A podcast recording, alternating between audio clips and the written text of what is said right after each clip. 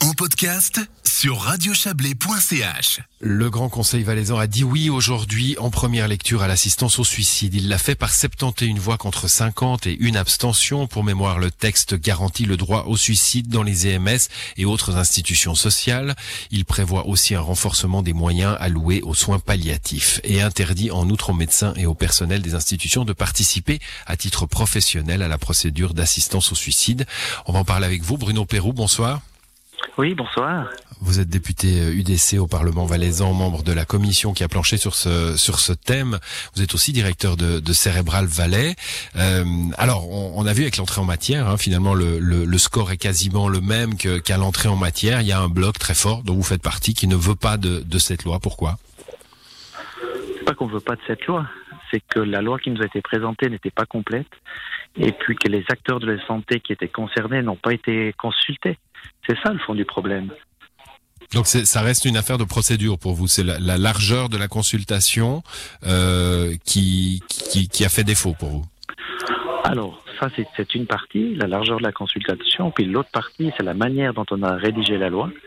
Et la troisième partie, je dirais, c'est l'imposition qu'on fait au niveau des institutions, autant de la santé et du social, de d'accueillir les organismes de d'organismes sur, l'assistance au suicide dans leur euh, dans leur lieu de, de, pratique en fait. Hmm. Vous dites la façon dont on a rédigé la loi. On, va rappeler hein, qu'il y avait une loi sur la santé, qu'on a sorti cette question-là de la loi sur la santé, euh, qu'on en a fait une, une, une, loi, une deuxième loi sur la fin de vie avec la partie, ouais, une nouvelle loi euh, sur la fin de vie avec euh, l'assistance au suicide d'une part, mais aussi un renforcement des soins palliatifs. Qu'est-ce qui vous dérange dans cette construction alors? Quand on fait une nouvelle loi, il y a une obligation qui est faite au Conseil d'État de soumettre à consultation le, projet de loi, consultation publique.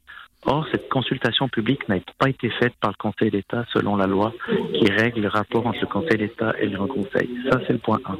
Mmh. Deuxième chose, la motion que le PDC avait déposée pour lancer ce processus législatif demandait également d'avoir une consultation large de tous les acteurs concernés par cette loi, ce qui n'a pas été fait par le Conseil d'État et ce qui n'est pas correct.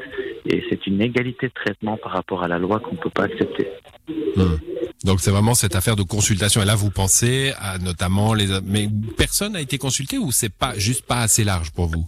Personne n'a été consulté. Quand on a fait une loi, on doit consulter tout le monde, ni, hmm. les, ni les institutions sanitaires, EMS, hôpitaux, cliniques, ni les institutions pour personnes en situation de handicap.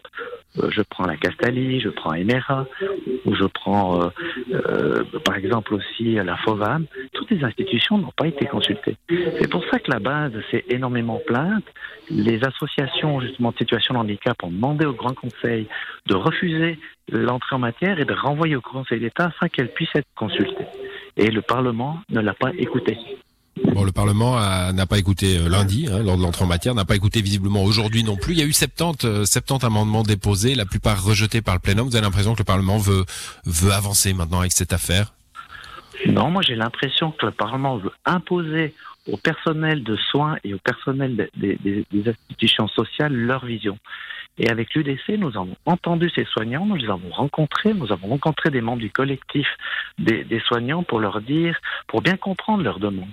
Et les amendements que nous avons apportés euh, allaient dans leur sens, déjà d'une part, et d'autre part, nous avons également élargi la réflexion avec ce qui se passe actuellement au niveau fédéral, puisque le Conseil fédéral a fait deux rapports sur voilà, sur la fin de vie, un en 2018 et un en 2020, et qui proposent de nombreuses pistes. Et ce qui était étonnant, c'est que les membres de la commission de la santé ont refusé d'entrer en matière sur ces thématiques et d'englober l'ensemble des prestations possibles pour la fin de vie. Bon, Bruno Perrou, merci d'être venu nous, nous expliquer tout cela dans, dans, cette émission. Il y aura une deuxième lecture, évidemment, hein, lors d'une euh, d'une prochaine euh, session euh, parlementaire.